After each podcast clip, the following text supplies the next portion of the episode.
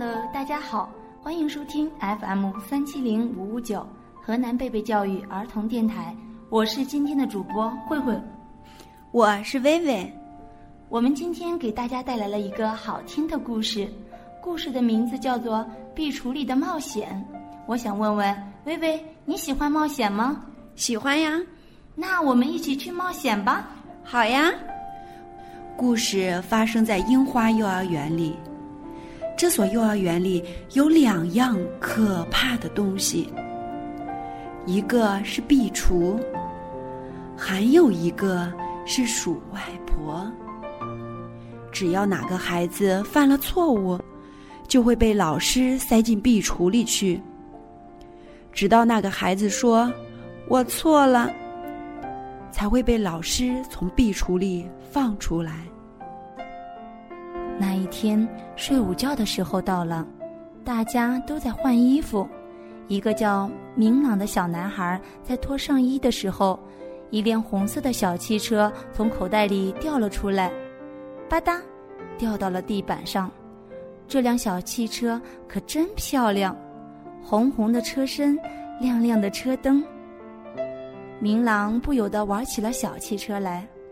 嘿，借我玩玩。一个叫物质的孩子，一把把小汽车抢了过来。不行，这是我的，借我玩一会儿还不行吗？小气鬼！说完，他撒腿就跑。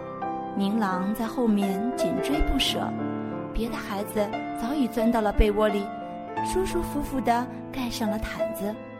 只有他们俩就这样你追我跑。谁也老是见了可生气了。一手提着一个，把他们拉到了壁橱前，到里面好好想想吧。我要在外面想。其中一个孩子说：“老师说，不行。”说着就把明朗塞到了壁橱的下层，把武志塞到了壁橱的上层。啪！壁橱门关上了。门被关上了。两个调皮的小家伙被关到了黑黑的壁橱里，那壁橱里伸手不见五指。他们试图用恶作剧的方式加以抵抗，一只眼睛紧贴着门上的小洞向外偷看，但都无济于事，因为他们还没有说“我错了”。闹累了，两个都坐在壁橱里。聪明的物质先开了口：“明朗，刚才，刚才都是我不好，小汽车还给你吧，拿去玩吧。”说着，把拿着小汽车的手伸到了下面一层。明朗也伸出手来，啊，他摸到了一只汗淋淋、热乎乎的手，两只湿漉漉的小手紧紧地握到了一起，他们俩和好了。明朗的另一只手在裤子口袋里掏着什么，递到物质的手里，才发现原来是一列小火车。物质说：“来，明朗，让小汽车和小火车赛跑吧！”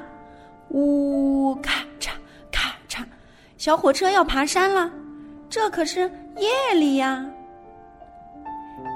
滴滴，小汽车也开起来了，他们玩的正起劲儿。壁橱里突然出现了黑夜的山和黑夜的海，两个人可吓坏了。吧嗒一声，小汽车和小火车不约而同地掉在了地上。物质不敢看壁橱的木板，因为那块布板上图案太像黑漆漆的隧道了。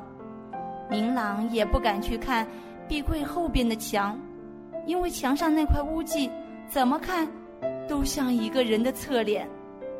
这时，地上又出现了一个高大拉长的可怕的黑影。明朗使劲揉了揉眼睛，睁大了看，仔细看，原来是木偶戏里的鼠外婆。